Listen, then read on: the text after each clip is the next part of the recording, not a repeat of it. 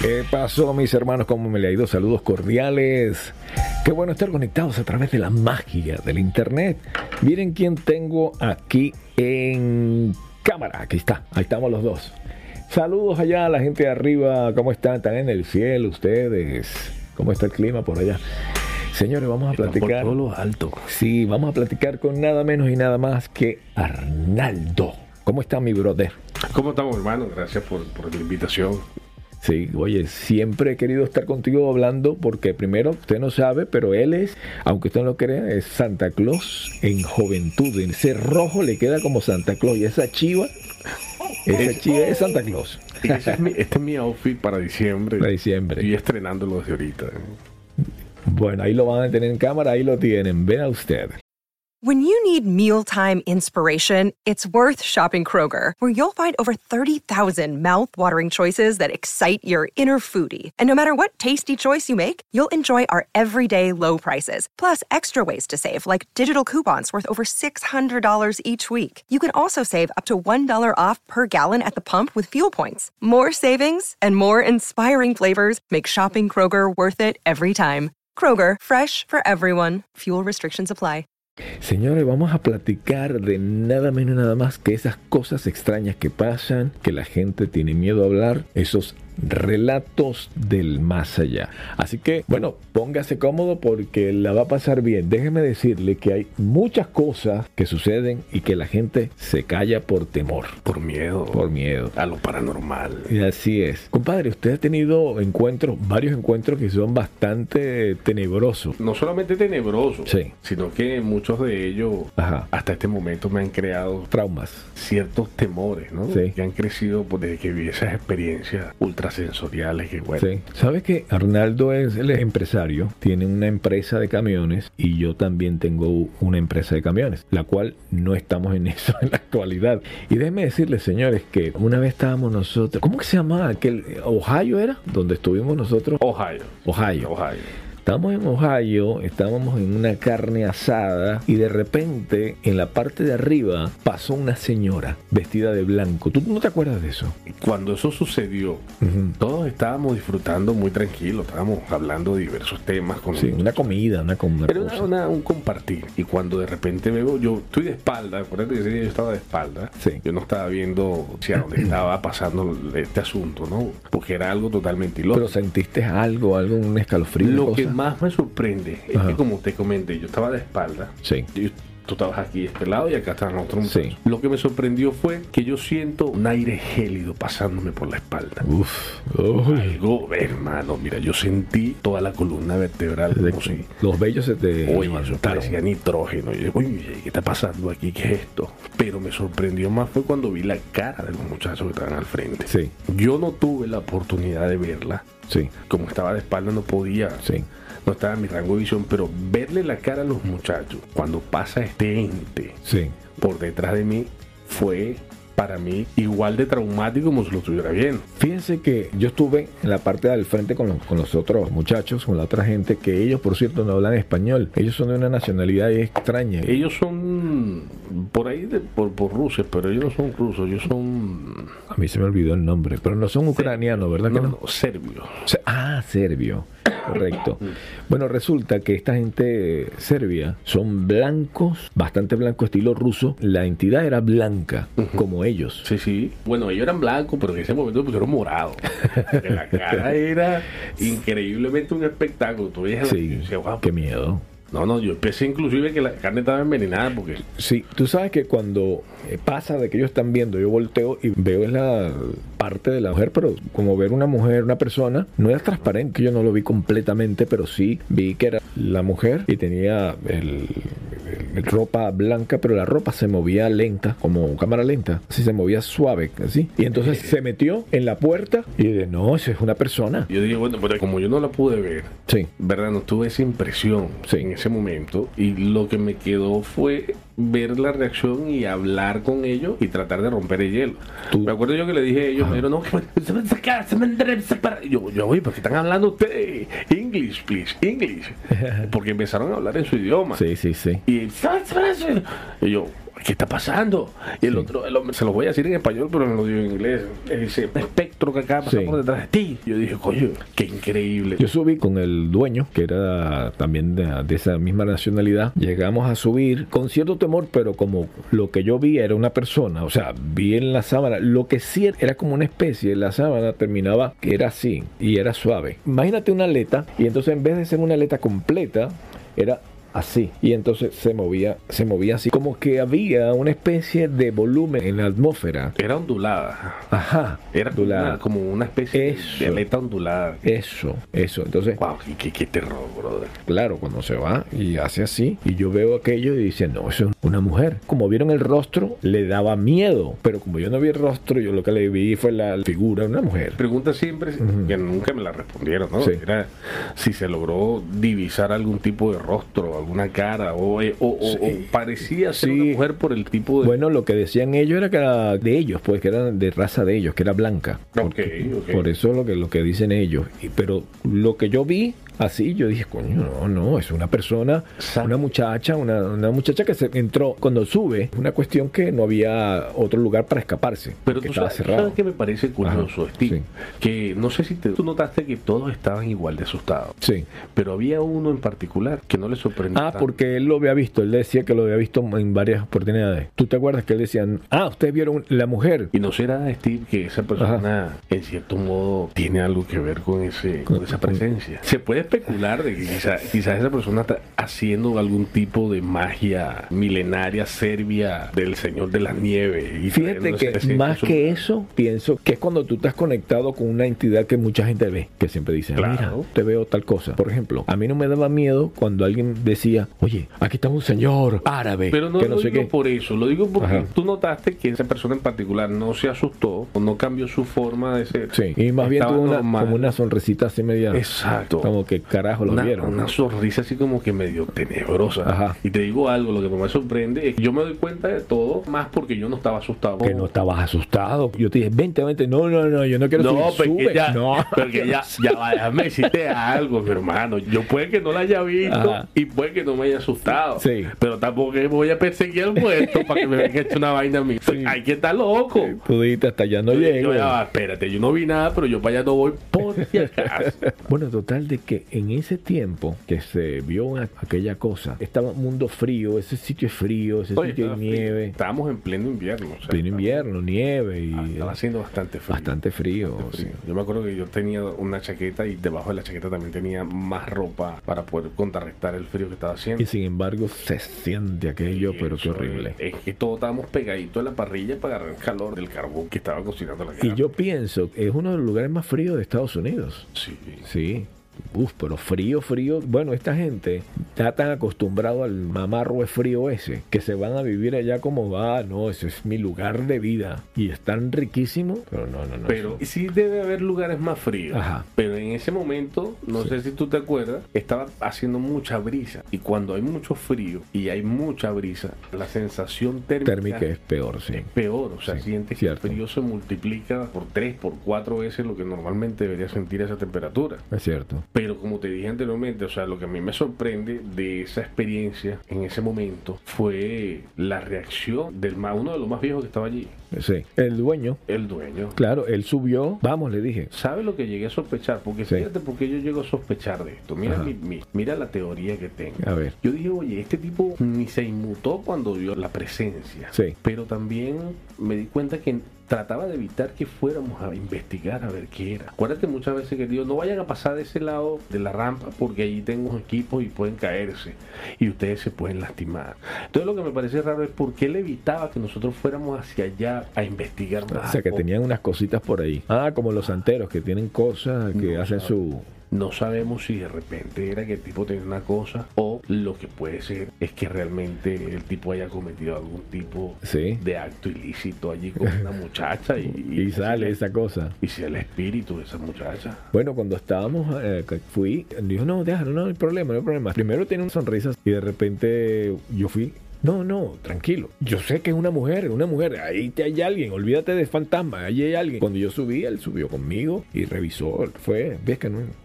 Dice, no, no te preocupes, no te preocupes. Ahora, no sé si es que él lo había visto antes, la verdad no, no sé. Había uno de ellos que, pero este es el que más creyente Bueno, y, y de los serbios. Y ahí donde te digo, mira, vamos a imaginar que no tiene nada que ver con un ente paranormal. Ajá.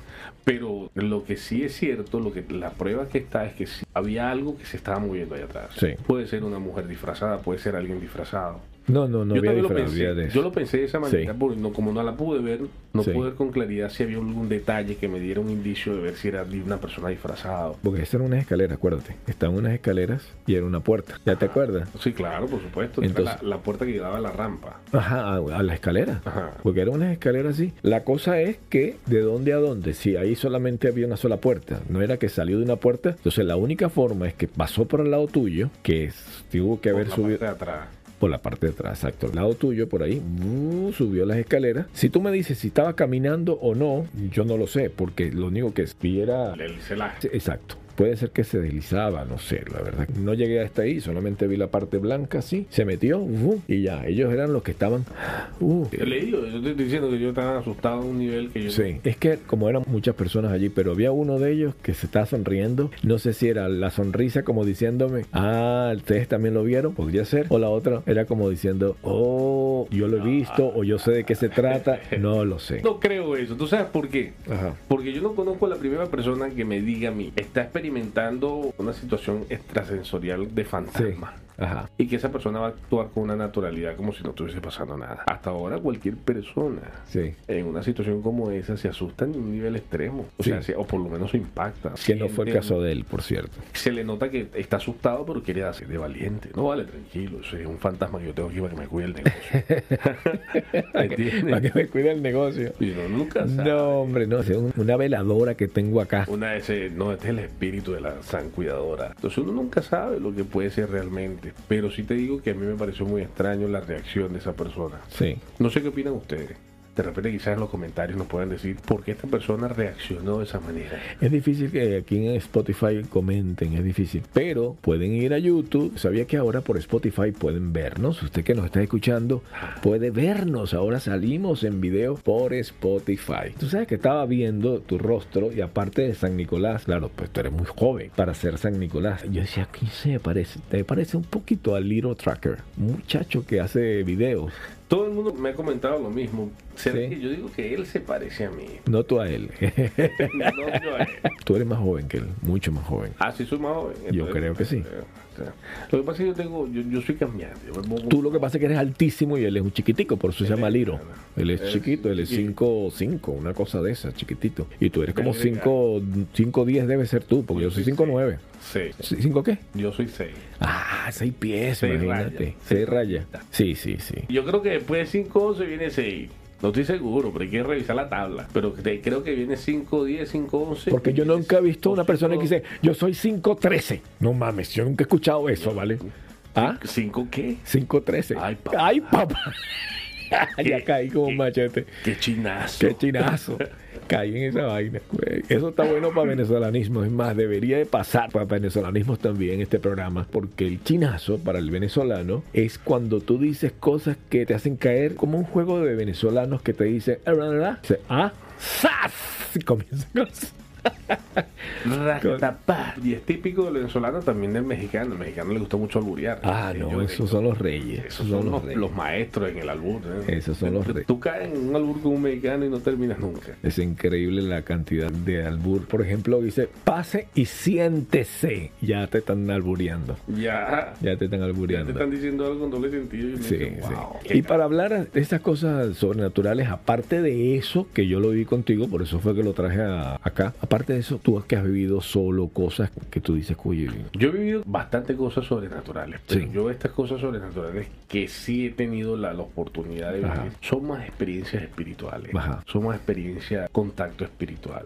como... Porque fíjate, mira, el ser humano es capaz de creer Sí. tantas cosas, pero a las pruebas de estas cosas no las tenemos. Mira, yo te digo algo, yo Ajá. trato de buscar a alguien hoy en día Sí. que nos diga que tiene pruebas de que vivió una experiencia paranormal y no lo encuentro. Inclusive hay mucha gente que vive en la cacería de estas experiencias, gente que vive metiéndose en casas embrujadas porque quieren vivir una experiencia paranormal y no logran hacerlo. Qué locura, ¿no? Claro. Tú sabes que eso lo hacía yo con unos chamos, nos metíamos en, En exploración. en las iglesias y nos asomábamos en aquella oscuridad así. Qué Pero locura, pero ¿no? es que las iglesias son tenebrosas, ¿oí? Pero ¿Cuál no? Grotesca, Cualquiera. vaina cruces, unas cosas, y dice, wow. Cualquiera. Ahí cualquiera se asusta, hermano. Cualquiera. Y más todas estas católicas que Son era las peores.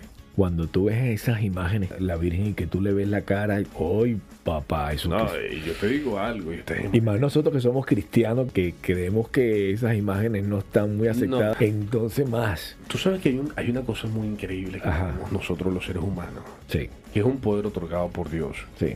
Y que no hemos aprendido a controlar, y es la capacidad de crear. La capacidad de crear a través de la mente y a través de la palabra. O sea que tú puedes pensar que a través de la mente uno crea situaciones. Bueno, te voy a contar algo que le pasó hace un mes a un tío mío, o tres semanas, tres semanas. Resulta que el tío, miren eso señores, el tío, él era santero. ¿Ok?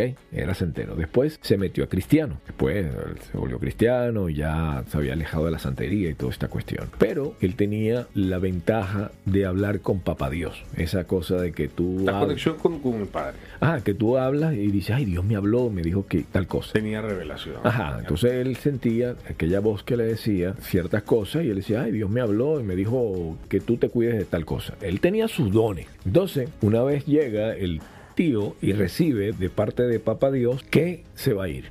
O sea, que se va con Papá Dios, se muere. Ojo, entonces él, él le dice a mi mamá, mira, yo me voy a ir, voy a, a planear todo porque me voy. Entonces, en este caso, tú estás hablando acerca de que tenemos el poder de hacer eso una realidad. Quizás él lo hizo, porque eso fue cosa de mi papá también. No, él lo trajo, él creía que se iba a ir porque él dijo que Dios le dijo y él lo trajo tanto que se murió. O sea, no, papi, tan fuerte y así. Tú sabes cuánta gente que está diciendo que están enfermos. No, que yo estoy enfermo, nunca le pasa nada. Para que usted me entienda, resulta que el tío recibe de esa voz que se va a ir y le da un ACV, un stroke, pácata, en toda la parte izquierda de su cuerpo, que entonces queda en cama. Acuérdate que él lo había dicho antes, todo el mundo empezó a traer, oye, lo que él dijo que se iba a ir, Dice, no, pero con un stroke la gente no se va, la gente puede durar así, no, 18 años y cuidado sin más y no necesariamente te vas a ir. Bueno, pa, le da otro hermanazo, le da otro, pero grande, y de esta vez fue del otro lado, o sea, porque le dio primero en un lado y después le dio otro lado, que le da el yello. Oye, vale, pero tú tienes que explicarle a la gente que es Yeyo. Coño, Vamos a explicarle, mire, a todos los, que nos están escuchando en este momento también, la etimología de Yeyo. Ajá, La etimología de Yeyo no es más que. Eh, una palabra utilizada para cualquier tipo Sí. de patología física que puedas tener, que pueda afectar tu eh, movilidad Ajá. y tu vida Sí. cotidiana. Ajá. Por lo que se puede decir que Yeyo es una palabra genérica para todo este tipo de patología. Y no tiene nada que ver con un hombre que se llame Yeyo. ¿Tú No, no, también? también yo conozco gente que le dicen Yeyo, pero imagínate tú. Una persona que le digan Yeyo es como que muy raro, ¿no? Mira, no vale, llegó Yeyo, eh, para ese tipo de mí, porque a un venezolano no le puede decir nunca llegó Yeyo, pero Ay. sí los hay. Sí, sí lo hay. Había un, un tipo que Yeyo, que era un payasito. Eso es horrible llamarse Yeyo. No, eso es ser patético. ¡Yeyo! ¿Te dio un Yeyo, Yeyo? No. ¿Tú te imaginas, tú te imaginas enamorando a una muchacha? Hola, Ajá. preciosa. ¿Cómo estás, pequeña? Sí. Ay, ¿Cómo te llamas? ¿cómo te llamas? Yeyo. Ay, me da un Yeyo que te llames Yeyo. No, no, no vengas a mí. No quiero Yeyo en mi vida. Ay, Dios mío. Pero fíjate tú, eh, yo Ajá. pienso que con referente a lo que le sucedió a tu tío, Sí. hay algo que nosotros no hemos aprendido Ajá. a controlar y Sí. es la capacidad de crear a través de la mente y las palabras. Sí. Nosotros hemos visto siempre, cualquier persona acá puede darse cuenta de que hemos visto personas que son totalmente negativas y empiezan a hacer comentarios de su vida o comentarios de cosas que le están pasando de una manera constante. Sí. Y nunca salen de esa situación por la constancia con la cual repiten las palabras negativas y van creando en su propio entorno sí. Sí. con sus palabras. De hecho, en el podcast Bocaranda Podcast, que tengo audiolibros y todo eso, tengo casualmente un audiolibro buenísimo. Usted que lo está viendo puede ir a escuchar. Es totalmente gratis. Y el audiolibro se trata del poder de la palabra. Mira, brother, en serio. Y eso lo subí hoy. Se llama El poder de la palabra. Bueno, lo dijo Jesucristo, hermanillo. Claro. Cuando dijo, nosotros tenemos el poder de la vida y de la muerte. Claro, fíjate tú, lo más increíble. Ajá. Jesucristo en todo momento nos habló en parábolas. Sí. Y como tal, las palabras de Jesús fueron creadas en parábolas para poder esconder la verdad de aquellos que no tengan la capacidad de... Y de hecho, tiene relación eso del nombre de la parábola porque hay que pararle bolas para la parábola. tú sabes. Tú sabes. Pero Si no le paras bola, parábola no a la parábola, No la vas a entender. no la va a entender. Ay, perdón, señor, perdón. Fue, fue que se me vino así que no podía dejarla, no la podía soltar, compadre. Ah, tú vas no te va- el niño Jesús no te va a traer nada. Nada, nada, perdóname, Mira, lo increíble de esto es que Jesús nos dijo en una de esas parábolas, dijo, si ustedes tuviesen fe, Ajá. un grano de mostaza, Sí, ustedes podrían decirle a esta montaña, camina y la montaña caminaría. Cierto. Si nosotros vamos a ver la profundidad, no la interpretación, sino Sí. la profundidad de esto, nos damos cuenta de que el ser humano tiene la capacidad, Ajá, a través de la palabra y el pensamiento, crear, ajá, ¿verdad? Y modificar cualquier cosa a su entorno. sí. Ahora fíjate tú, porque de, de la Biblia nos dice que nosotros no podemos hacernos imagen, ¿verdad? De lo que hay en el cielo ni fuera de él. Precisamente porque nosotros si nos empezamos a crear imágenes, estaríamos creando entes espirituales dentro de esas imágenes. Sí. Estaríamos creando a través del pensamiento y la palabra diferentes tipos de entes. Podemos crear desde un ángel. Eso tiene un nombre. Lo he estudiado por ahí. Resulta, mi hermano, que los judíos utilizan mucho eso. Tú sabes que los judíos eh, son los reyes de todo lo que tiene que ver la parte espiritual. De hecho, el cristianismo, el catolicismo. Cuando digo cristianismo, todo el mundo sabe que nos referimos a la gente evangélica. Punto. A los protestantes. A los protestantes. El catolicismo, bueno, aquel que cree en las vírgenes, santos, XXX. Y a todas las religiones, en su mayoría, la base es del judaísmo, de la Torá. Claro, claro. Claro. La base siempre la han tenido ellos en la Sí, Torah. es correcto. A diferencia de lo que estábamos Sí. conversando ahorita, yo pienso que existen dos personas diferentes.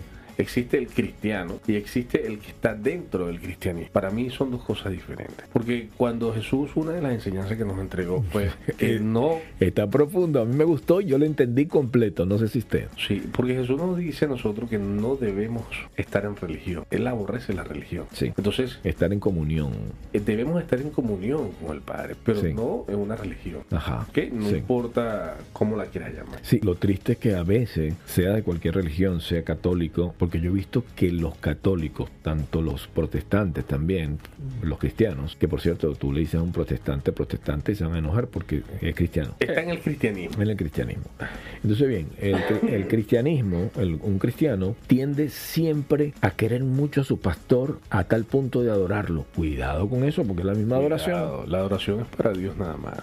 Ajá, entonces a veces adoran tanto al pastor que suplantan. Y cuidado si tú hablas mal del pastor, porque le da un Esos yello. son, esos, son yello. esos son personas religiosas, porque ¿cómo sabes tú que una persona está llevando un nivel de espiritual alto? Sí. Cuando esta persona, sin importar las creencias de lo que los rodean, no les toma importancia cuál sea su creencia. Por ejemplo, eh, yo me considero cristiano porque yo sigo las enseñanzas de, de nuestro Rey Cristo, Sí. nuestro Señor Jesucristo. Y me- por eso me considero cristiano. Pero también te consideran cristiano porque tú no eres seguidor de ninguna otra entidad o, o deidad como vírgenes o nada. Tú eres cristiano. Para. Como te lo comenté anteriormente, o sea, cuando tú tienes un nivel de espiritual más elevado, tú empiezas a entender que todas estas imágenes son creación del ser humano, creación errónea del ser humano. Porque como te dije anteriormente, nosotros como personas tenemos la capacidad de crear con la mente y con la palabra. Y así como creamos el ratón Mickey, Sí. ¿verdad? Y el ratón Mickey hoy en día se le hace culto. Mira qué buen detalle ese, lo que está hablando él, el ratón Mickey. Pero yo nunca he visto, porque tenemos el poder de la mente, ¿cierto? Correcto. Ok, tenemos el poder de la mente y deberíamos cada quien, por ese poder de la mente que tenemos, traer a la vida algo. Y yo no he visto por ahí a nadie que diga, oye, Resulta que vi al ratón Mickey caminando. Es capaz que alguien lo vio. Tenemos muchas pruebas de que el ser humano tiene la capacidad de crear también la mente y, y la palabra. Es un símbolo de diversión para los más pequeños. Sí. Por lo tanto, no representa ninguna conexión espiritual. Si de repente viene alguien y me habla de la Virgen, de su santo, yo a esta persona no la veo con odio, Sí. porque para mí lo que esa persona está diciendo no tiene autoridad. Ajá. Y al no tener autoridad, me enfoco única y exclusivamente en lo que esa persona es. Es mi hermano. Cuando tú ves a la persona y la consideras como tu hermano, así esa persona esté errada, tú no vas a limitar el cariño, tú no vas a limitar tu trato hacia esa persona por su punto de vista. Sí. Todo lo contrario. Uno entiende que cada persona en este mundo tiene un proceso. Sí. Y ese proceso tiene que completarse en su totalidad. Y para cada persona los tiempos son diferentes. Sí. Jesús no vino para acá a cortar cabezas, porque no cortó ninguna. Jesús no vino a perseguir a nadie, porque no persiguió a nadie. Jesús hizo reclamos sobre lo que estaba sucediendo. Sí. Pero él no vino a perseguir a nadie, ni a matar a nadie, ni a juzgar a nadie. Jesús no juzgó nunca a nadie. Y como cristiano yo sigo esa ideología de- del rey. No soy quien para juzgar. Yo veo una persona que tiene un conocimiento que yo considero errado. Y yo no se lo contradigo. Si tú crees en cualquier religión, te respeto tu religión. La verdad algún día va a revelarse a tus ojos cuando Dios lo Sí. desee. Podrás ver claramente cuál es la verdad. Cuando las personas tienden a luchar y lo que yo creo, yo te voy a persuadir a que tú vengas y pienses como yo pienso, pero eso no es lo del judío. El judío nunca dice, vente, métete judío. Nadie puede decir, oye, me tocó en la puerta el sábado, me tocó un judío, quiere que yo me convierta. Eso usted no lo va a escuchar. Fíjate, es que las religiones, cada una comete un gran error. Por ejemplo, en el caso de los judíos, yo considero que el problema de cada religión es uno más diferente que otro. Sí. Por ejemplo, en el caso de los judíos, ¿cuál consideras tú que es el defecto particular de su religión? El defecto. El defecto particular. Es un defecto simple, no es algo del otro mundo. No. Una palabra. Primero, eh, el pueblo escogido por Dios fue él, sí, no vino por los demás pueblos. Después, bueno, entraron los demás, pero realmente el principal pueblo de Dios eran ellos. Ahora, ¿cuál es el defecto más grande que tiene las religiones? Para mí los judíos tienen Ajá. un defecto. Son completamente egoístas con el conocimiento que tienen, que se les fue otorgado, que un conocimiento que se les, se les fue revelado por Dios. Son egoístas plenamente con él. Son celosos. Celosos, muy celosos. Sí. Fueron un grupo de rabinos que tomaron la decisión de decir, a partir de ahora no, porque se convertían a propósito nada más para llegarle a los judíos, no eran realmente de corazón. No eran de corazón. Y cada una tiene su defecto. Sí. Por lo menos yo pienso que los, los judíos son muy egoístas con el conocimiento de Dios. Sí. Hay otras religiones que son, digamos que tienen otros defectos. Hay muchos protestantes que tienen defectos también. Una religión, en este caso no es el egoísmo, sino la imposición. O sea, ellos, ellos necesitan imponer. Muchos cristianos quieren imponerte. No es así en la manera. Estaba viendo en Netflix un documental.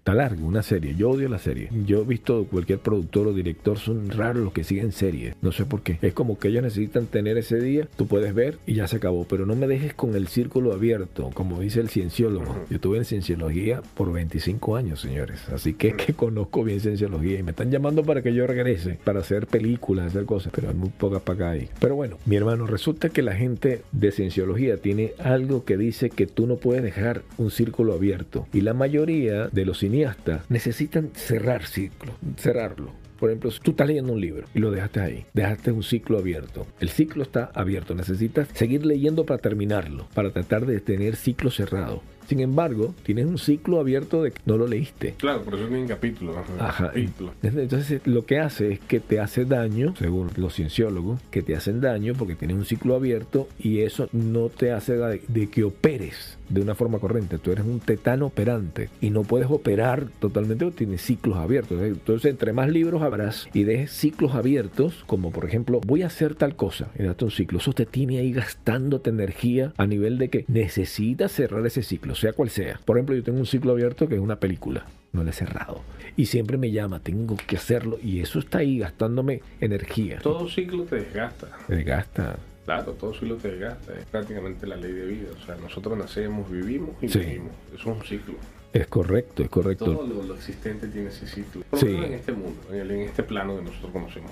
Es correcto. Bueno, y hablando en la parte espiritual, en la gente habla de que hay un perro negro, a mí me sale un perro negro, perro negro que le sale a la mayoría de la gente que está en el, en el transporte. ¿Y, y de, dónde, de dónde crees tú que sale ese perro? negro? Yo no sé, yo lo único que sé es que lo vi. Bueno. No fue una cosa que fue en la madrugada, fue como a las 11 de la noche creo, día no sé qué hora era. Y fue así, estaba conversando, no sé si era contigo mismo, no sé, o con alguien más, estaba conversando y de repente un perro senta, así parado, así, eh, no parado tal, sino sentadito en su cosa, pero así eh, erguido y viéndome así, con los ojos como que le alumbraban por el reflejo de los carros. Y me veía ahí así. Eso fue todo, la, tú, dirás nada.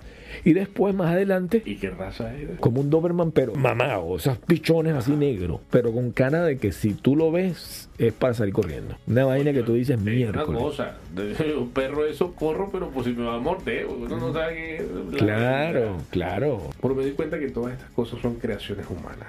Todo, ¿Tú y, crees? y- y te digo, no, la gente cree que no existe. Pero en mi caso yo no estaba ni pensando en ello. Fíjate lo siguiente, Ajá. mira lo curioso del tema. No, no- tú no necesitas pensar porque no fue tu creación. Sí. Es una creación de alguien más que materializó este perro negro Ah, me gusta, me gusta eso. y sencillamente tú puedes percibirlo porque Sí. nosotros todos estamos interconectados. Sí, Cuando yo descubrí este secreto, me di cuenta de que todo lo que nos atemoriza sí, es creación humana, ¿verdad? Y que podemos controlar. Porque como alguien creó este, este, este perro negro que, que, te, Sí. que te asediaba, que te asustaba o que te estaba persiguiendo, sí. de repente en ese momento tuviste dentro de ti alguna sensación que generó Ajá. la misma frecuencia energética que tuvo la persona que creó a ese perro. Sí, Y sí, le dio vida, alguien le dio vida. Exacto, Ah, me gusta lo- esa versión. Al tú estar en la misma frecuencia, bien sea por miedo, bien sea por nervios, por Ajá. preocupación, al tú estar en esa misma frecuencia con esa Sí. persona, tuviste el encuentro con el ente que esa persona cree. Existe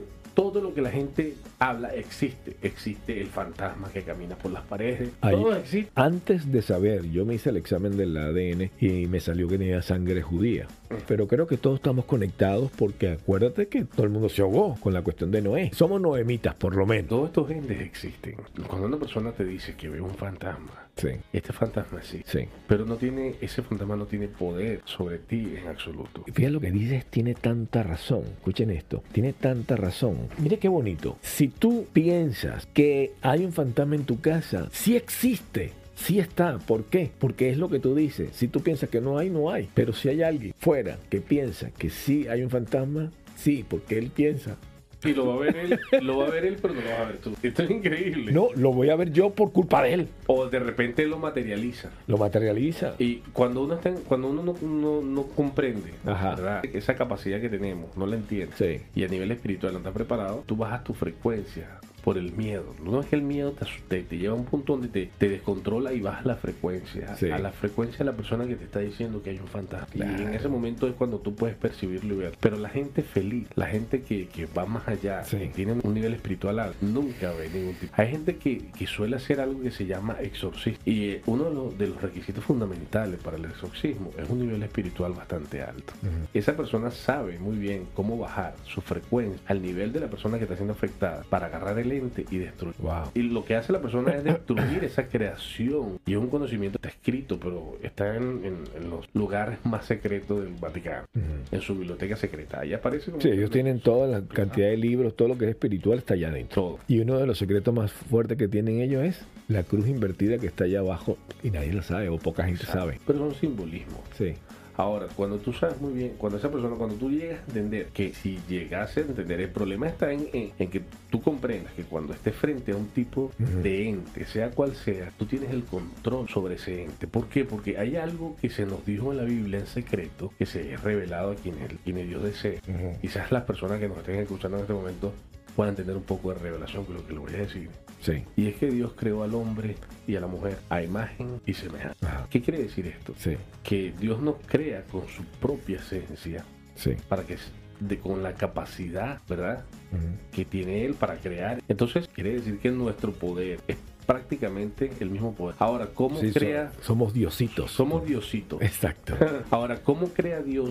¿A través de qué dice la Biblia que Dios creó el mundo? ¿A través de qué? De la palabra. Sí. Dios dijo, hágase la luz Sí.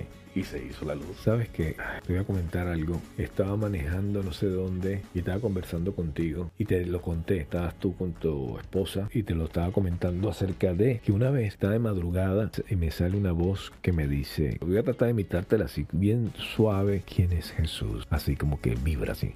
¿Quién es Jesús?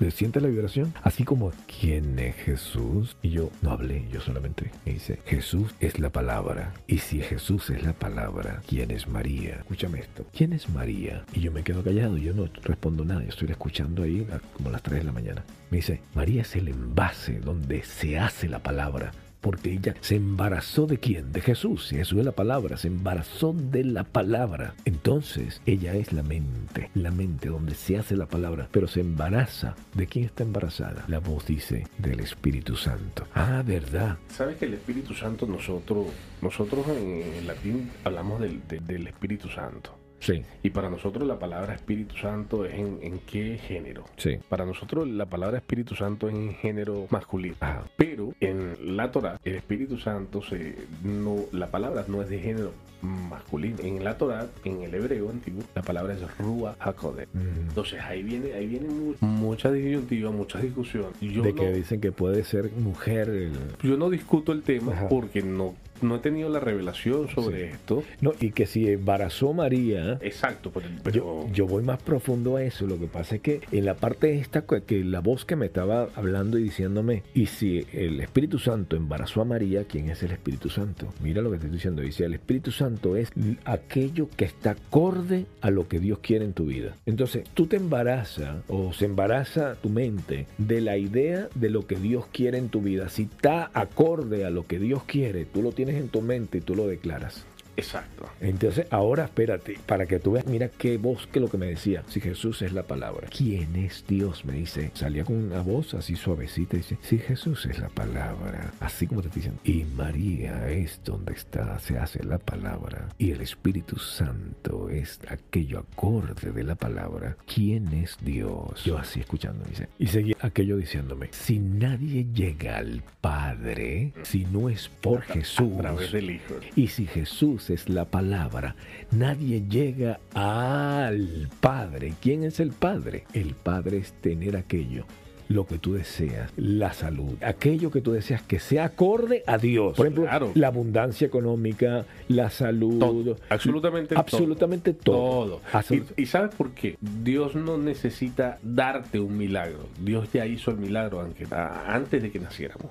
Antes de la creación. Ya Él creó lo que tú le estás pidiendo con fe, salud, eh, le estás pidiendo abundancia. Ya Él la creó para Qué bonito, lo que nosotros bonito, sí. no, no, hemos, eh, no hemos aprendido es a buscar esa abundancia, esa salud en los lugares correctos. Porque no la creemos. Porque no la queremos. En su mayoría tenemos, no, no, yo no me merezco eso. Y también la creencia de que algunos dicen de que tenemos que ser pobres para ser aceptados allá arriba. No, eso no es de Dios. Eso no es de Dios. La pobreza no es de Dios.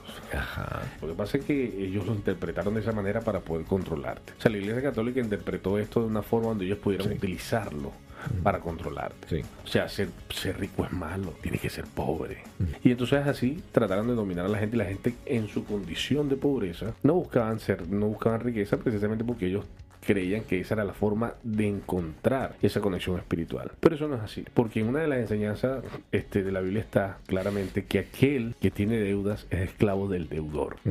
¿Se entiende? Aquel Sí. que debe es esclavo del acreedor.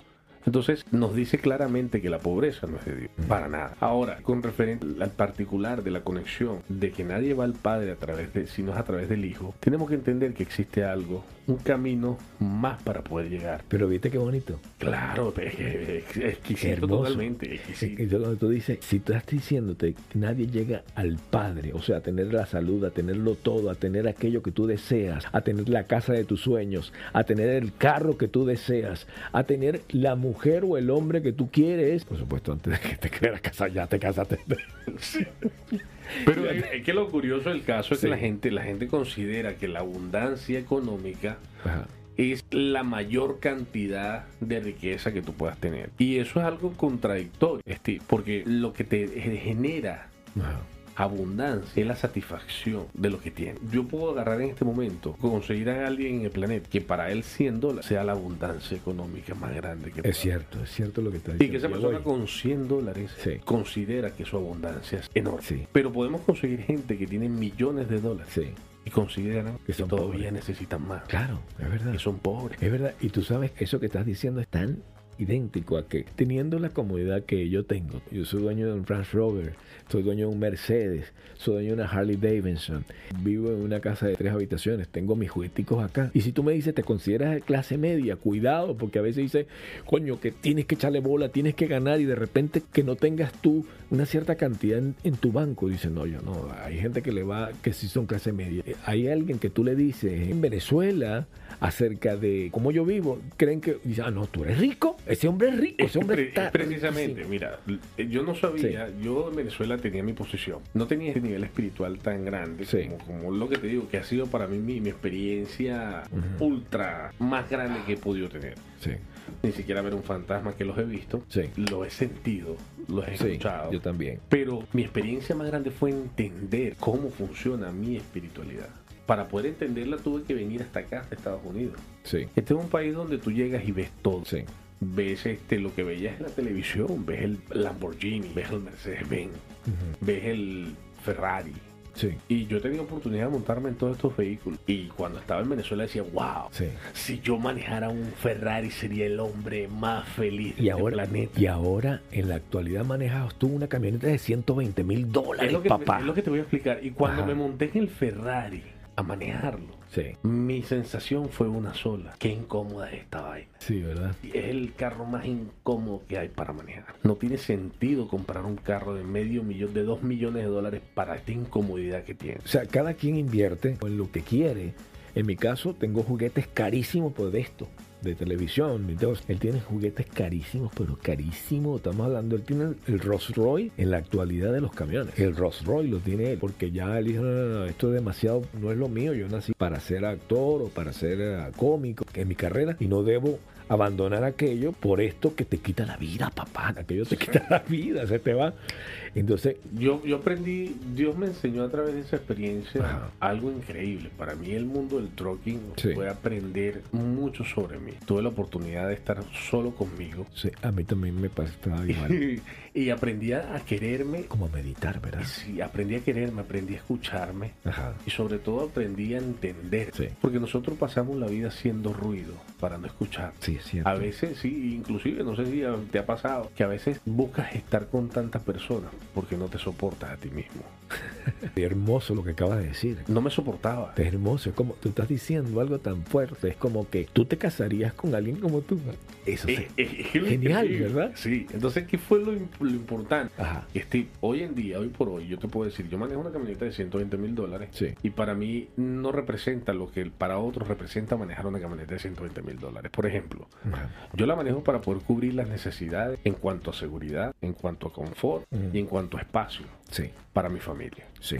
Para mí eso es lo que representa esa camioneta. Pe- Pero yo no la he visto por dentro y apenas la vi y dije, wow. No, es increíble, es espaciosa, es espaciosa y el manejo es también No, bastante súper increíble. cómodo. es un confort bastante bueno. Pero si tú me preguntas a mí, si hubiese una camioneta de 10 mil dólares que cumpliera con las mismas funciones, ¿la hubiese comprado? Sí, claro que sí, por supuesto. Pero esa, esa es la cosa del universo que conspiró porque a ti te ha ayudado el universo cosas locas. bro. Sí, y Dios me ha dado la oportunidad de tener cosas de la nada. No uno, dos camiones Sí, de hermosos de los grandes de, la nada. De la nada. Y entonces me los entregó para que entendiera. que ese no era el mundo tuyo. ese, no es el, ese no es el mundo, eso no es la vida. O sea, yo, yo quería hacer trucking y, y mi sueño era manejar ese camión. Y Dios, Dios dijo, bueno, ok, perfecto, vamos a Vívelo, el- disfrútalo. Todo de una vez, agarra. Garra. Y manejé el mejor camión de este país. Sí, sí, en sí. las mejores carreteras de este país. Claro.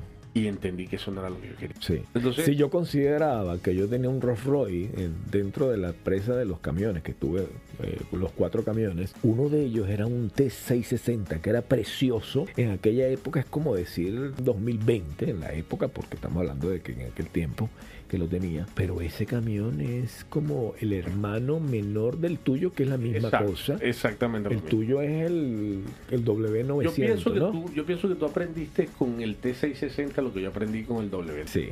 Yo ahí entendí cuál era mi... Es la misma vaina, Sí. pero la diferencia es como 50 mil dólares.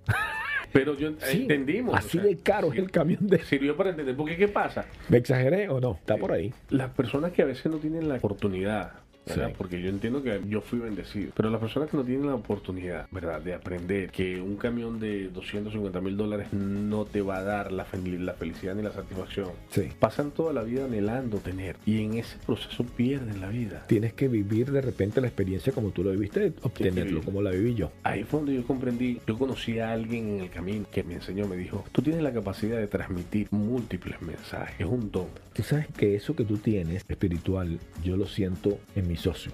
Que a pesar de que realmente en la actualidad no somos socios realmente, él va a ser mi socio de toda la vida. Yo he querido tener plata para meter, él es mi socio porque él es como aquella alma limpia que es in- incapaz de hacerte daño. Es mi socio. Pocas personas en la vida se Pocas personas. Tú lo conociste, tú lo has hablado con él. Entonces, caramba, cuando él que puede sentir, que vive y que le ha metido todo su corazón y que de repente la misma naturaleza, llámese Dios, llámese pensamiento, te cuesta mucho arrancar y que sea de golpes y gasto y gasto y gasto y gasto, yo me estaba volviendo loco.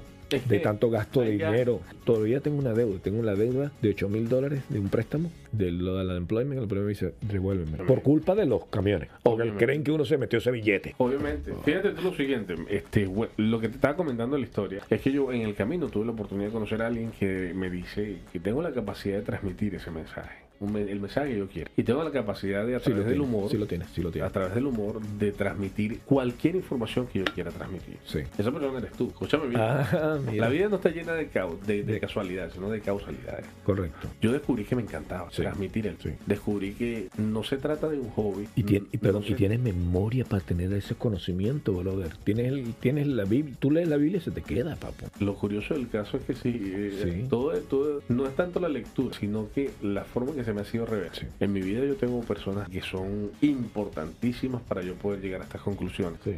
Entre ellas está mi suegra, que ha sido parte fundamental de mi aprendizaje sobre Sí. la escritura. Le mandamos saludos de aquí. Sí, aquí está, un saludo a mi suegra. Sí. Y te digo algo, he podido captar ese conocimiento a través de las diversas conversaciones con ella, porque para mí conversar es mucho más lucrativo que, sentarme, porque me gusta más leer las personas. Y cuando me siento a hablar con alguien que me transmite cierta, cierta certeza en lo que está diciendo en sus palabras y cierta seguridad, y esa persona se abre de manera que yo pueda percibir o sentir todo lo que está tratando de explicarme, me parece increíble la forma que la puedo leer. Es como más auditivo que visual. Más- son más auditivos que visuales, sí. Sí. Entonces, ¿qué sucede? Descubrí que este era mi camino. Mi camino era este, transmitir el mensaje a las personas a través de, de- de cualquier medio que me lo permita. Y encontré un maestro que me ha guiado en todo el proceso, que te ha sido, por supuesto, ha sido tú. Cada, cada- Gracias. vale resaltarlo, pero Ajá. has sido tú en el camino. Y, y- Dios pero- quiso unirnos porque el diablo quería separarnos. Claro. Porque sabía todo esto, todo lo que, Claro. lo que conlleva. Claro, un talento. Cualquier persona que esté en este momento escuchando este podcast, eh, quizás está, eh, está teniendo experiencias sensoriales con todo lo que estamos hablando. Sí. Hay cosas que quizás le van a retumbar a muchos y como a otros quizás lo que le estamos diciendo no, no tenga sentido, ¿no? Ajá.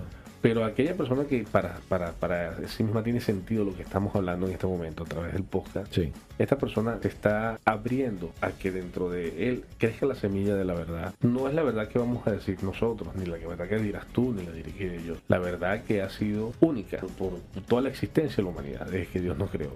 Tú sabes que yo tuve un conflicto, de verdad que yo trato de no hablar de esto porque inmediatamente mucha gente que me sigue, que son amigos míos, que son pueden ser pastores o lo que sea, inmediatamente te pueden señalar y dicen, mira, ahí está, esa es la confusión que tienes, por eso, por eso, por lo y te comienzan a señalar. Y aquí puede estar escuchando ahorita la pastora Dagmara, muy amiga mía, o la, o la pastora Selmalí, que le debo mucho a la pastora Selmalí. La cosa es, ay caramba, esto está difícil lo que voy a comentar. A ver si me entiende, compadre. Pero ¿Cómo me gustaría comentarte a ti solo y no con tanta gente que nos está escuchando?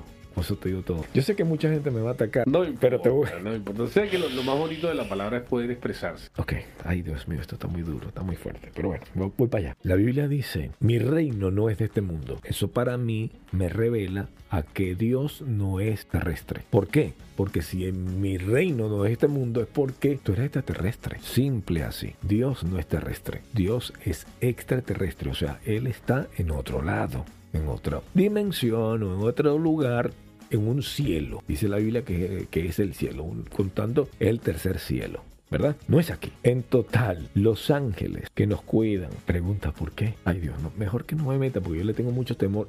La No, verdad, pero está interesante lo que estás diciendo. sí, pero le tengo mucho temor, más temor No porque... tengas temor, no tengas Mira, ¿sabes a qué el temor? Al- no a la gente que va a decir, sino a la misma, a la misma cosa espiritual, te voy a decir, la misma cosa espiritual. Ok, mira esto, bien profundo, pero si usted la agarra, es profundo, pero no quiero confundir a nadie. La razón principal que yo veo es que si existe que una molécula se come otra molécula para poder existir y el otro otra y una más grandecita al otro y así vamos llegando y vas hasta decir una planta se come otra planta o un animal se come la planta para poder y un animal se come otro animal para poder subsistir y existe cada vez más y no se da cuenta. Lo peor es que la planta nunca se da cuenta de que él fue alimento para alguien. La planta está así, riquísimo y se la comen y después entonces dice, ay me siento rara. La plantica se tira, ay me siento rara. Claro, está dentro del estómago.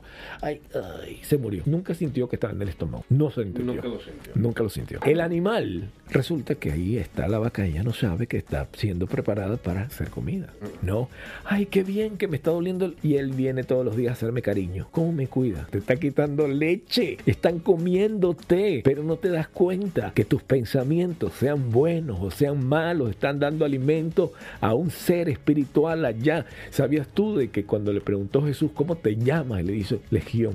¿Por qué? Porque somos muchos. Fíjate lo que te voy a comentar. Esto es bastante curioso y a mí me ha generado noches de pensarlo y darle vueltas de todas formas. Cuando nosotros analizamos la- nuestro ecosistema, Sí. porque es lo que conocemos, no podemos irnos a, a Marte o a Neptuno, no vamos a analizar nuestro, nuestro propio ecosistema para ver de qué estamos hablando. Entendemos que todo lo que existe, excepto los seres humanos, todo lo existente en nuestro ecosistema cumple una función biológica, ¿verdad? Importante. ¿A través de qué? De su existencia. Por dar un ejemplo, este, en, en el caso de los peces sirven para poder prolongar la vida. Es el alimento de otros peces, de otros peces, de otros peces, así sucesivamente, cumpliendo una función biológica. Ya él está captando lo que...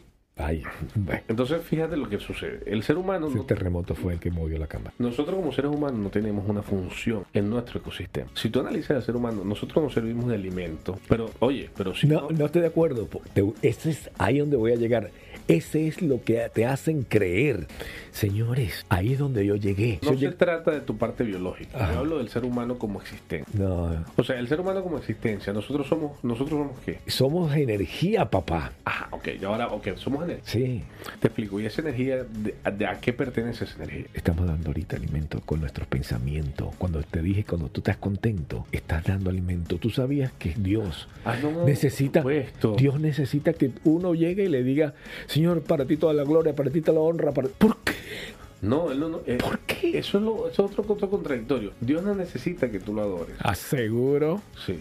Cuidado con ¿Tú eso. sabes quién necesita que lo adore? ¿Quién necesita adorar? Sí, dicen que tú Exacto. es tú, pero sabes, la realidad es es que la, esta. la- adoración. Ah. O sea, imagínate tú cuántos millones, cuántas millones de personas existen. Hay poder, papá. Hay un poder ahí. Fíjate lo siguiente. Cuando No yo te pregunto a ti, cuando yo te pregunto a ti, A ver. ¿quién es capaz de llenar el vacío? Pues es fácil decir siempre, y es simple, Dios llena No, no, aquel vacío que es el amor. Ok, no, pero Dios es el amor. vamos a hablar de, de- de algo palpable, de algo simple. O sea, vamos a hablar de- de la cotidianidad. Por ejemplo, yo agarro un vaso vacío Ajá. y ¿quién es el que tiene el poder de La materia. Ese, ese vaso vacío?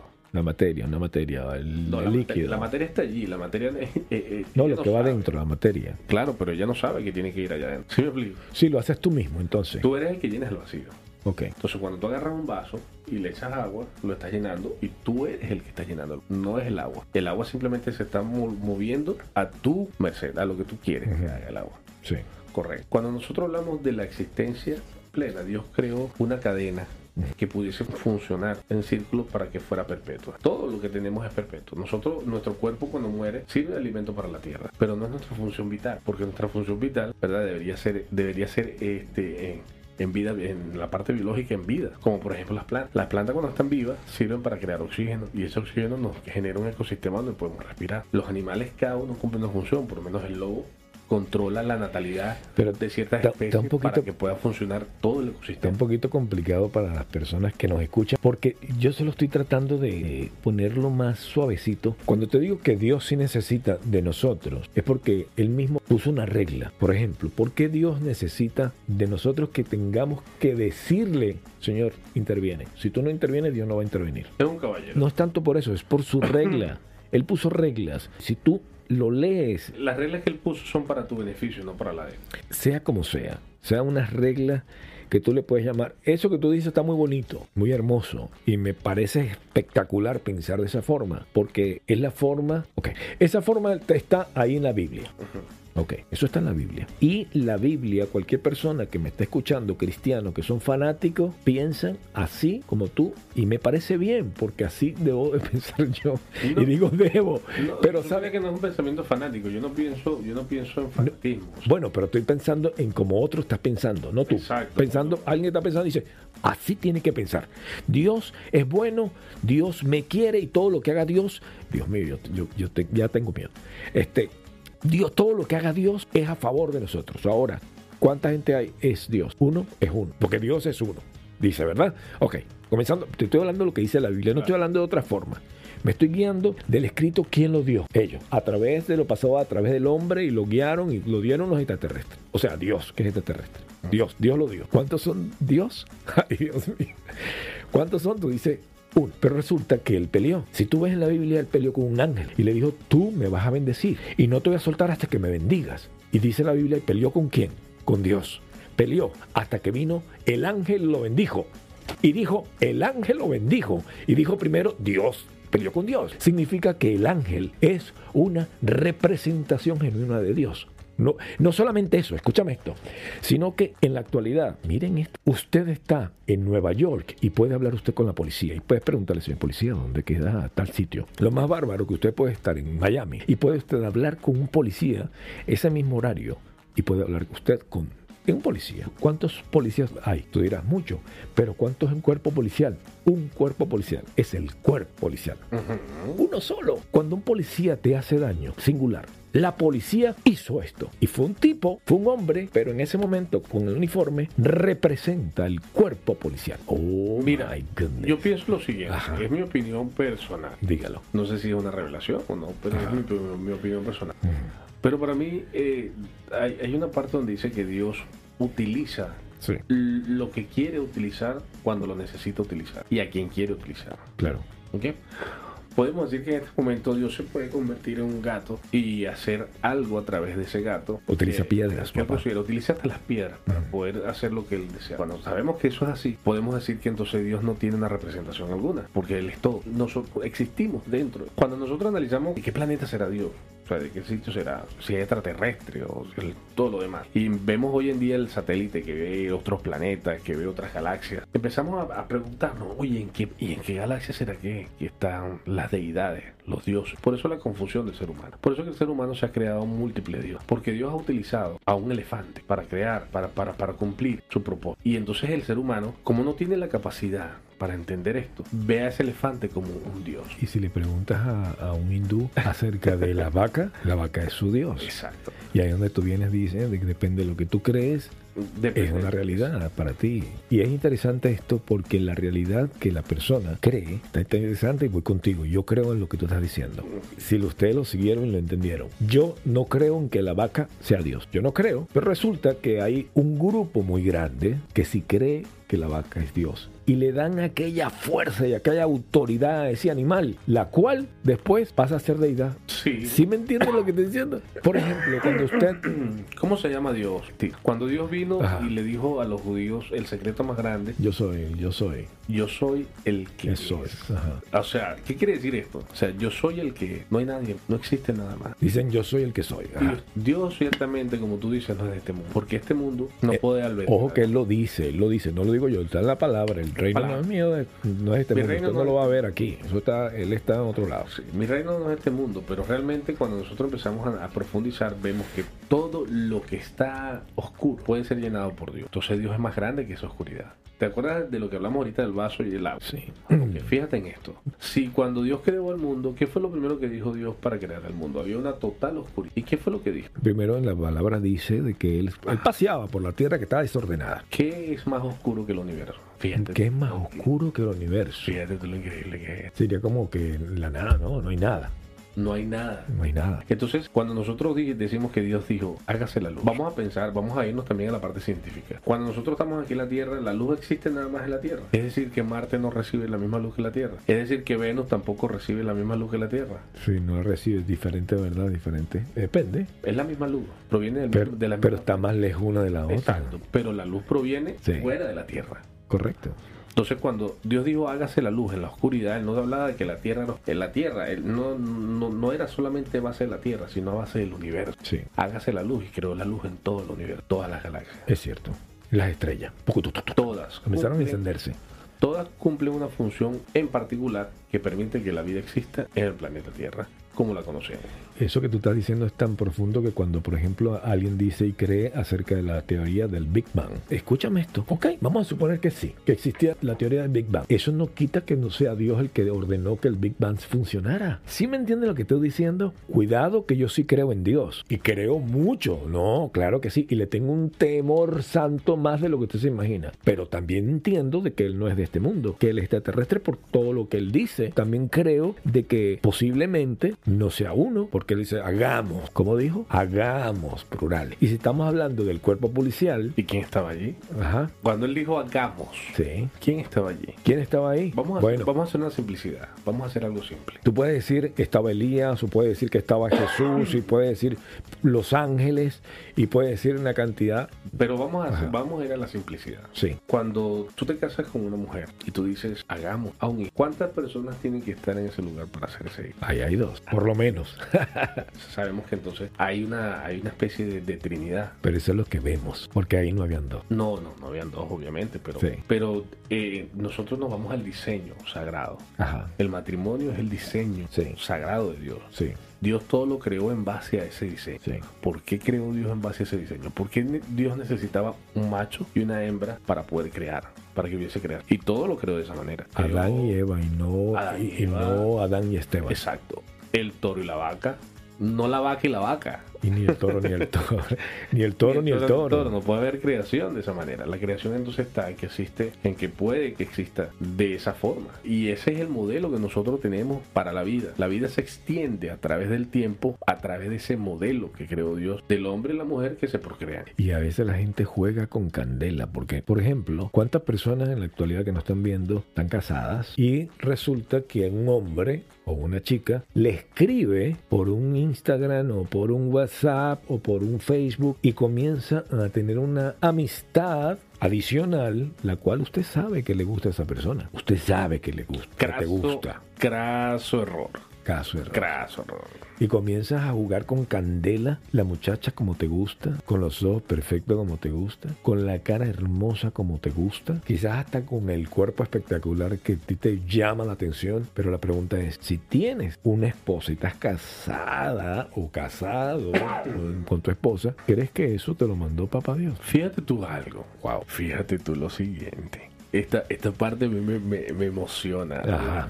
Porque a veces no entendemos cómo funciona el compromiso entre dos seres humanos, entre una pareja, por ejemplo. Sí. ¿Y por qué Dios repudia tanto la infidelidad? ¿Por qué Dios repudia tanto el, el, el tener eh, relaciones extramaritales? ¿O por qué Dios repudia tanto el que una persona esté con otra y no se comprometan en vida a estar juntos? Yo pienso lo siguiente, nosotros antes de poder amar a alguien, antes de poder mostrar amor por alguien, debemos aprender a amarnos a nosotros mismos. Una persona tiene la capacidad de poder estar dentro de un matrimonio cuando puede amarse a sí mismo. Cuando no solamente puede amarse a sí mismo, sino que también se soporta cuando se entiende a sí mismo, cuando esa persona comprende cuáles son sus deseos y cómo controlar. Los psicólogos le llaman a la inteligencia emocional.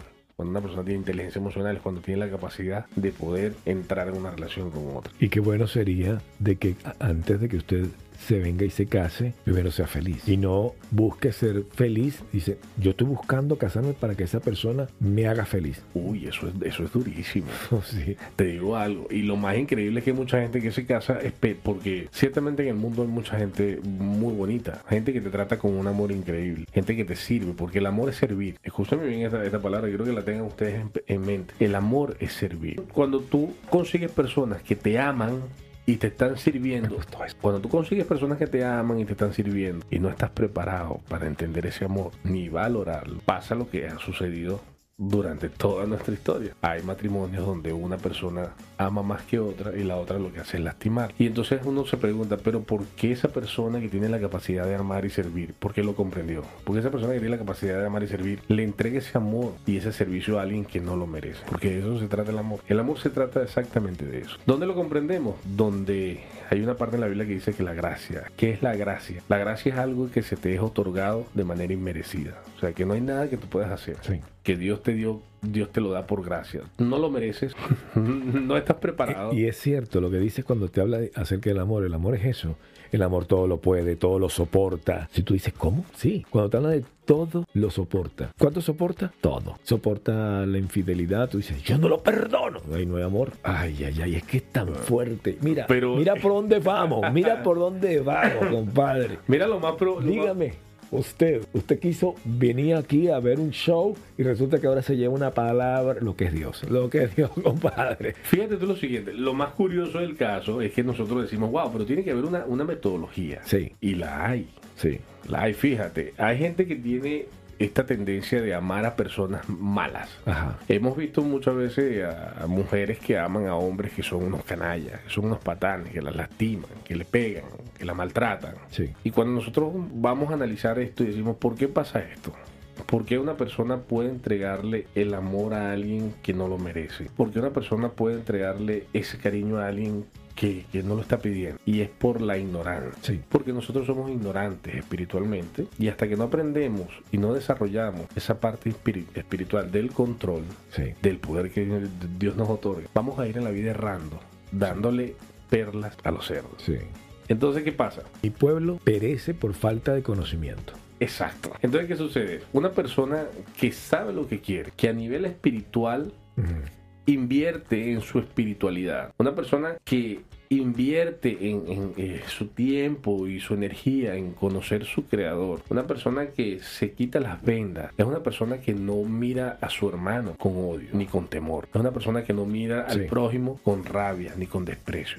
Es una persona que no se permite sentir envidia, odio. Esas son cosas que te hacen entender Sí. que tú estás preparado para poder amar a alguien más. ¿Por qué? Porque amamos y no amamos. Decimos, yo le entregué todo, le entregué mi vida, pero ahorita estás molesta, tienes rabia. Y si pudieras ver que esa persona fracasa, te- te- te- hubiese una parte sádica dentro de ti que te diera placer ver que esa persona se arrastra por el piso porque cometió un error. Y eso no es el amor. Claro, verdad. Y mucha gente que, y de mujer- mujeres que de repente se están casando porque la con rabia, porque el otro la dejó y dice, ah, me- te va a doler, me voy a casar con fulano de tal. Fue, te va a doler hasta el alma. Y adivina qué trae eso. Este- Eso Ay. trae más frustración, Claro. más tristeza, Sí.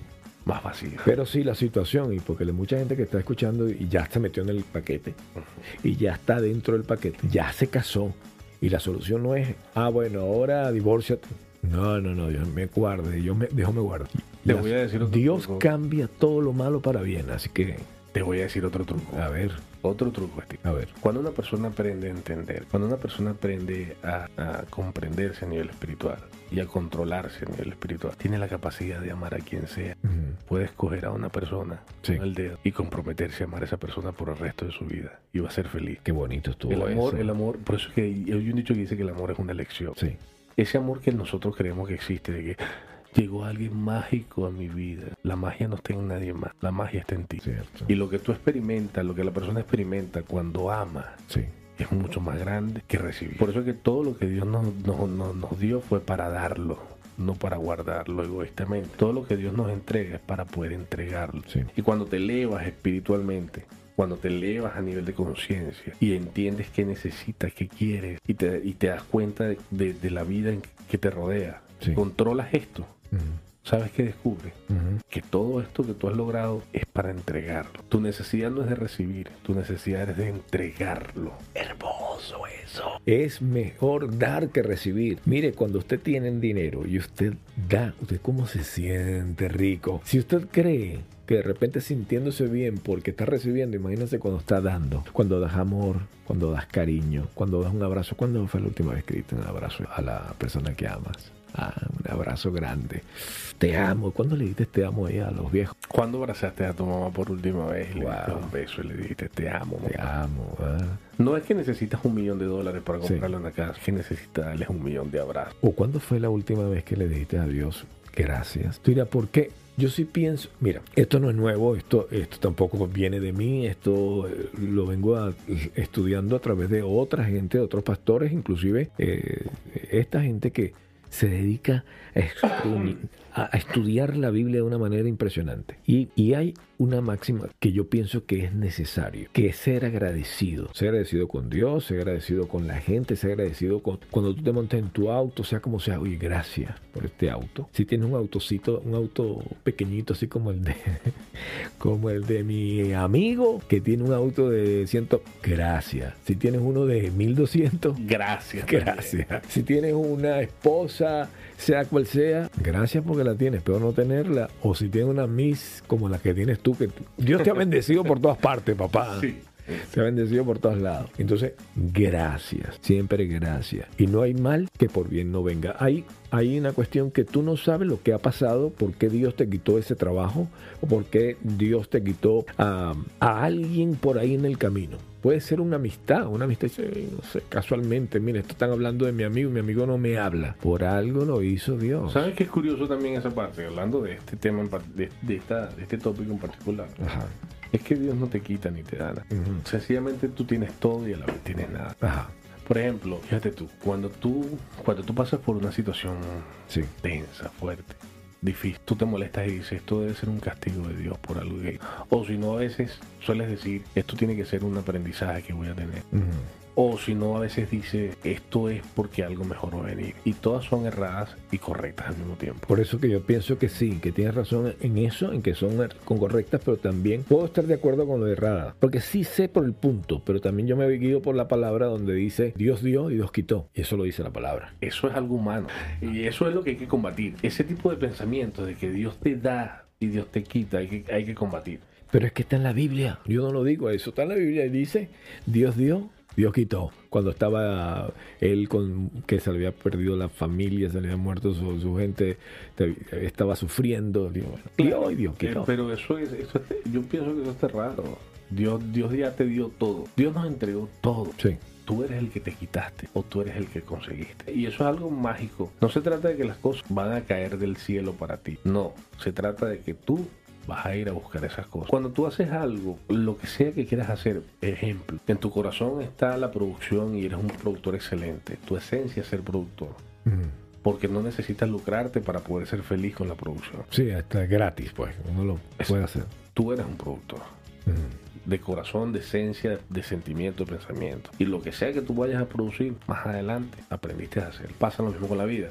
Tú no puedes ir accionando de manera mediocre ante ciertas situaciones y esperar un resultado sensacional. Tú tienes que ir preparado con todas las armas para poder ganar una batalla. Pues si tú vas con, uno- con, con unos campesinos y machete, no vas a esperar que ganar una batalla contra unos eh, militares con, con tanques. Unos marinos. Exacto. Marines. Los Marines. Entonces, Dios te dice claramente que tú tienes que aprender cuáles son las batallas que tú quieres luchar. Y las que no quieres luchar, déjalas. Pero nosotros nos apegamos a ciertas cosas que no necesitamos.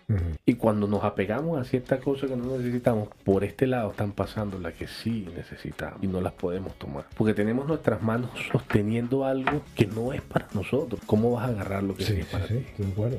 Estoy de acuerdo. Entonces ahí donde digo, Dios no quita ni da. Dios puso todo allí para ti. Lo que pasa es que a veces agarramos las cosas que no son para nosotros, que no necesitamos. Tú mismo lo dijiste ahí, el cual está correcto y está errado a la vez. Porque mucha gente que está escuchando dice, no, no estoy de acuerdo, Dios da y Dios quita. Y es verdad, la, Biblia te habla acerca de que Dios te da, Dios te quita. ¿Por qué? Por ejemplo, si se le murió su familia, se le murió los ganados, le acabó la vida prácticamente. él estaba ahí sufriendo las consecuencias y sin embargo después vino a obtener una nueva familia, o sea, una nueva esposa, unos nuevos hijos y también unos nuevos uh, ganados y se le multiplicaron. Claro, porque que es algo sencillo. Fíjate, yo pienso, vamos a dar un ejemplo rapidito con la, la cuestión del transporte, ¿no? El negocio del transporte hace seis años, vamos a, a poner una época, seis años, era muy lucrativo. Sí, sí. Y mucha gente invirtió dinero porque ese negocio es bastante lucrativo en ese momento. Pero hoy en día, toda esta gente que invirtió ese dinero, lo perdió todo. ¿Quién lo quitó? Dios, Dios le quitó la bendición a las personas, a los que invirtieron en el negocio de transporte, o fueron otros seres humanos. Pero hay gente ahorita en la actualidad, hoy día, ganando dinero en ese, en ese negocio. Lo que pasa es que se enchufaron en el lugar correcto, no sé cómo lo hacen, pero sí están ganando. Porque es para él. Es para ellos, exacto. Son para ellos. Sí, sí, sí. Es que no todo es para todo el mundo. Ese es el detalle. Entonces nosotros Sí. debemos pensar, ok, ya va, espérate. No es que Dios quita y da, sino que yo tengo que salir a buscar lo que Dios ha puesto para mí. Esa es la realidad. Porque si Dios puso algo para mí allí, no hay nadie que me lo pueda quitar. Yo to- estoy tan de acuerdo con eso que si cuando uno le pide permiso a Dios, cuando ya tú dices, bueno, me ha pasado, yo mire, y ves y tratas de rajuñar y cuando tú ves, hey, necesito plata, y no ves y, y estoy esperando y estoy esperando y te digo, Señor, necesito plata. Yo sé que esto no es mi camino, pero necesito que me eches una mano acá y me des permisito para ganarme una plata. Mientras tanto, porque ¿dónde va? Ah, yo no sé, estoy esperando, pero si no me das, Mira, Steve, Por un todo, lado- todo es lucrativo. Todo lo que existe en el planeta es lucrativo y crea riqueza. Pero nosotros este, nos vamos a lo que más nos venden. A la mentira que nos, nos, nos vende siempre. Por lo menos hay mucha gente que vive en YouTube de vender este pote de humo. Pote de humo es Sí. crearte de una expectativa falsa sobre algo que quizás a ti no te funcione. sí, sí, sí.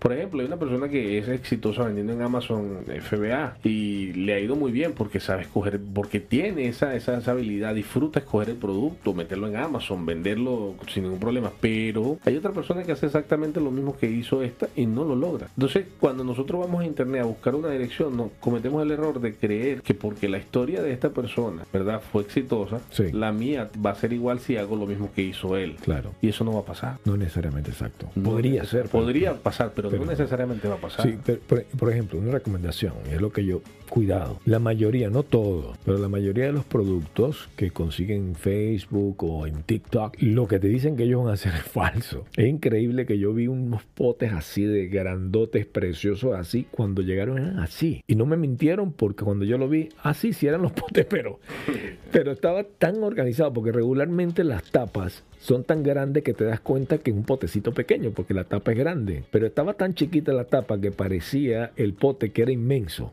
Y cuando llega y, ah. y por ejemplo otro TikTok, estaba un tipo hablando de manchas y to- tú lo viste ese, que toca y toca la cuestión y se aparece la mancha y dice, wow, ¿cuánto cuesta? 39 dólares.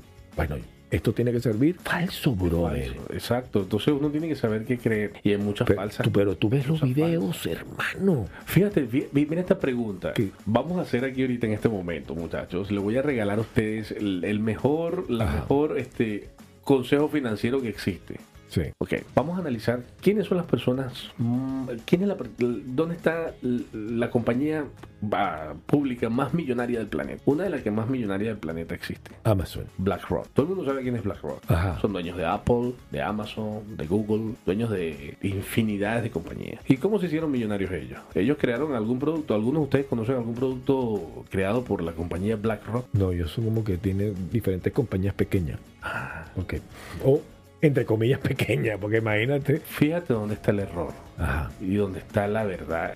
Al aire libre, porque Dios siempre te deja la verdad al aire. A ver. Ellos agarraron y hicieron algo inteligente. Vamos a dar el ejemplo del, de Amazon FBA. Cuando una persona se mete en internet y está mostrando en Google, en Google o en YouTube, está mostrando que ha sido una persona exitosa vendiendo en Amazon FBA. ¿Qué es eso? Es Amazon, eso es lo que venden en Amazon. Lo que tú compras en Amazon. Ah, ok. lo Los revendedores que, son, tú- que co- exacto, son gente que compra ese producto en China Sí, y lo sí. revenden dentro de Amazon.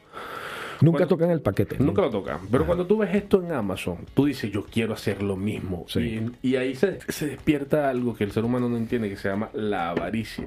La avaricia mezclada con egoísmo. Ajá. Yo quiero, yo quiero lo mismo que está haciendo él, pero lo quiero para mí. Pero es que no es por avaricia, es que está pelando bola. No, pero es que ya va, está pelando bola por eso, por ese, por esa intención. Ajá. Yo quiero lo que está haciendo él, pero lo quiero para mí. Quiero vender un producto que yo sea el dueño y venda 10 millones de productos al día. Wow, 10 millones. Y entonces uno le pregunta a esa persona, ¿y qué producto vas a vender? Canchitos de pelo. Ok, para que esa persona de Amazon FBA haya escogido un producto, lo haya ido a buscar en China y ese producto haya sido exitoso, esa persona tuvo que tener un estudio previo de ese producto. Esa persona hizo un trabajo que casi nadie está dispuesto a hacer, porque la gente quiere algo que se llama right now. Claro. O sea, la gente quiere todo rápido, la gente quiere que yo pongo el dinero, venga para mí. Eso es cierto lo que estás diciendo. Y existe Eso en right todas now. partes está. Sí, no, no, y existe right now, pero tú sabes dónde existe lo que hizo BlackRock. BlackRock es millonario no porque no porque sean mejores o inteligentes o superdotados, sino que ellos agarraron y dijeron lo siguiente, bueno, vamos a hacer algo. Esta persona que vende en Amazon FBA está vendiendo 10 mil productos y le está yendo bien. Vamos a contactar a esa persona. Y esa persona yo le voy a decir, mira, ¿qué capital tienes ahorita disponible? Yo tengo 100 mil dólares, ok, yo te voy a dar 50 mil dólares más, pero yo me quiero ganar el 30% de lo que tú estás vendiendo. La persona que ya sabe hacer todo lo que sabe hacer, dice, oye, ya va, si yo me agarro los 50 mil dólares, los invierto, le doy el 30 a él y todavía me queda un ganancial del 30 porque el otro 30 se van los gastos de Amazon. Estilo Shark. Tank. Exacto. Eso es lo que hace la gente que así como la gente hace dinero en este, en este mundo, no creando productos. La gente hace dinero en este mundo invirtiendo en los productos que funcionan y que ya se están vendiendo Prestando. y que ya se y ya, ya ya están allí. Por eso es que BlackRock tiene acciones de todo. Sí. BlackRock no inventó Amazon, pero compró parte de Amazon. BlackRock no inventó Google, pero compró parte de Google. Entonces, ese trabajo, esa, esa, esa unión es la forma de que la gente pueda hacer dinero. Tú no le puedes decir a alguien que no sabe cantar que se convierta en cantante. Bueno, hoy, hoy en día con el autotune hay muchas cosas, no, pero, pero no le puedes vender la idea a la gente de que no, tú, tú puedes cantar y esa es tu pasión. Sí. La gente se va, oh, yo quiero cantar, pero ¿por qué quieres cantar? ¿Porque Sí. tienes la pasión de cantar o porque quieres tener el Ferrari, el Bugatti? En su mayoría toda- es por el billete y por otra cosa. Exacto, por, por el billete y por lo famoso que se vuelven. Sí.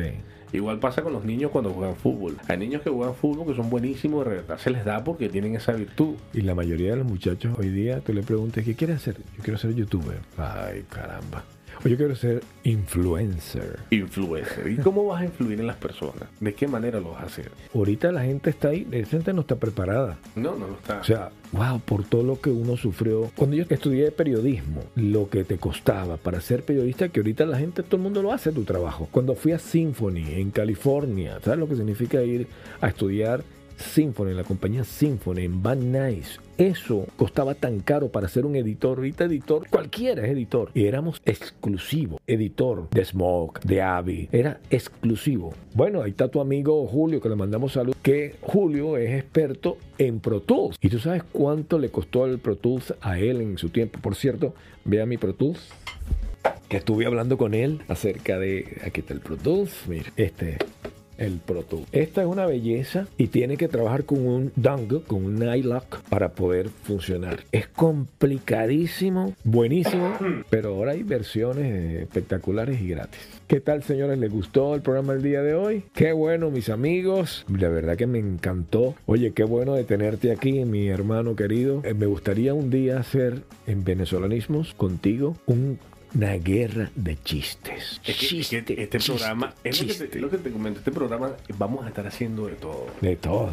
Chistes, espiritualidad, but aquí no se habla solamente de una sola cosa. Desarrollo personal, entrevistas. Este programa lo quiero poner en Relatos del Más Allá. No sé de qué manera se pudiese hacer en este momento, ¿no? Pero Ajá. un lugar donde la gente pueda dar la opinión de lo que hemos estado hablando en, en el programa. Que la gente inclusive pueda, pueda pasmar, En Spotify se puede hacer también. plasmar sus dudas y nosotros podemos leer estas dudas y, tratar de ayudarlos en el poco conocimiento que tenemos. Quizás podamos ayudarlo en, en cualquiera de las dudas que tenga o en las situaciones personales. Una vez una chica, que le mando saludos por casualidad si es que está viendo, ella estaba muriéndose literalmente en cama. En eso que los doctores dicen, se acabó, ya no hay más tiempo, despídete de tu familia porque hasta aquí llegó el asunto. Y cuando está en el lecho, que se están despidiendo, va el esposo, meten en la web a buscar pastor que hable español, porque eso fue en, en Italia, y llega y consigue unos podcasts míos, porque en ese tiempo éramos muy poquitos podcasts, y aparece el podcast donde yo hablo acerca de esto. Y ella fue comiendo, alimentándose, alimentándose, alimentando, y se levantó, brother, a través de la fe, porque esto me pasó también con un amigo ¿Sabes mío. que ese es un poder? Disculpa que te interrumpa. ¿Sabes que ese es un poder Ajá. increíble que todos tenemos y los pastores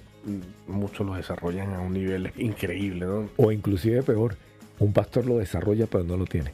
A- o lo tienen A poco. veces no lo, tienen tienen, poco. lo tienen pocos y, y lo desarrollan, pero el hecho es que la palabra, con la palabra nosotros podemos hacer Sí. tantas cosas Sí. con la mente. Y me di cuenta de que de esta frase que me ha retumbado toda la que dice así, quien no vive para servir, no sirve para vivir. Hermoso. Y es increíble. Cuando tú, tú estás al servicio y sabes que quieres ir a dar palabra a alguien para ayudarlo, no tienes que ser un religioso ni con un conocedor de la Biblia, sino tener esa verdadera intención.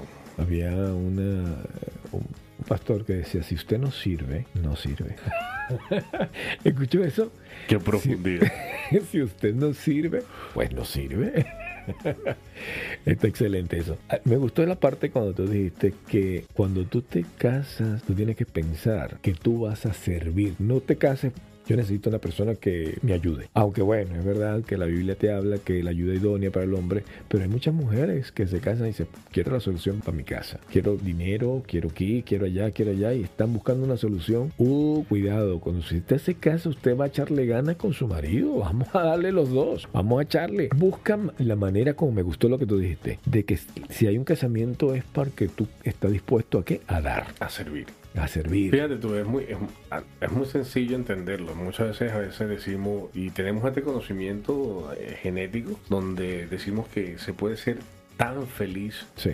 En una casa de cartón como tan infeliz en el castillo más grande que hay. Entonces ahí decimos, oye, pero ¿cómo eso es posible? Genial eso, genial. Y la gente te vende y te venden la idea de que, ay, no, yo prefiero estar llorando en un castillo que riéndome en una casa de cartón. La Biblia te habla que dice que es mejor estar en un rinconcito que estar con una mujer rencillosa en una casa espaciosa. Como es mejor estar durmiendo en un cuartico pequeñito, en un ático, en lo que sea por ahí solo, que estar con una mujer de esas peleoneras. ¿eh?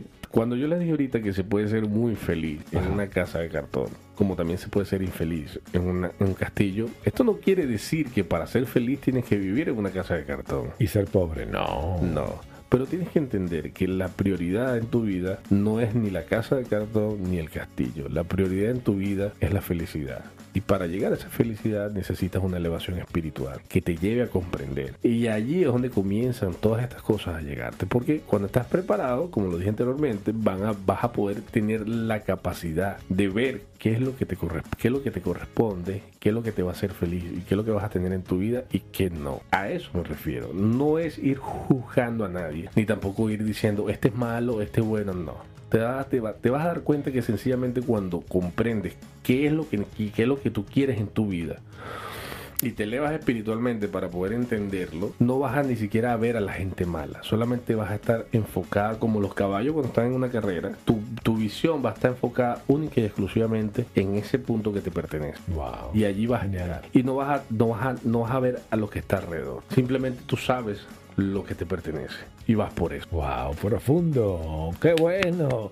Oye, me da gusto haber hecho esto que pasó así de la nada. Me- Nos conversamos, estaba yo meditando acerca de la capacidad de mi amigo y digo, wow, yo estoy dolido de que él no esté haciendo lo que él nació y está haciendo otra cosa. Y le escribo y voy para allá. y ahora vea usted haciendo para lo que nacimos, señores. Nosotros Nacimos es- ah, para esto. esto es el servicio. Así que si usted ahorita está pasando por una situación fuerte, déjame decirte que esto no es nada casual. Y hoy es el día que se ha escogido para que tu nombre sea escrito ¿dónde? En el libro de la vida. Así que ahí donde estés, levanta tus manos, ahí cierra tus ojos y, y di, Padre Celestial, en esta hora reconozco que Cristo es el Señor, que Dios el Padre lo resucitó entre los muertos. Dile, Cristo entra en mi vida, entra en mi corazón, perdona mis pecados y te acepto como mi Señor y Salvador. Amén, amén, amén, amén. Déjame felicitarte porque hoy día se ha escrito tu nombre en el libro de la vida. Yes. Mis amigos, vayan con Dios y sean grandes de corazón. Saludos, Testigo Granda y de Arnaldo Peña Loza. bye bye.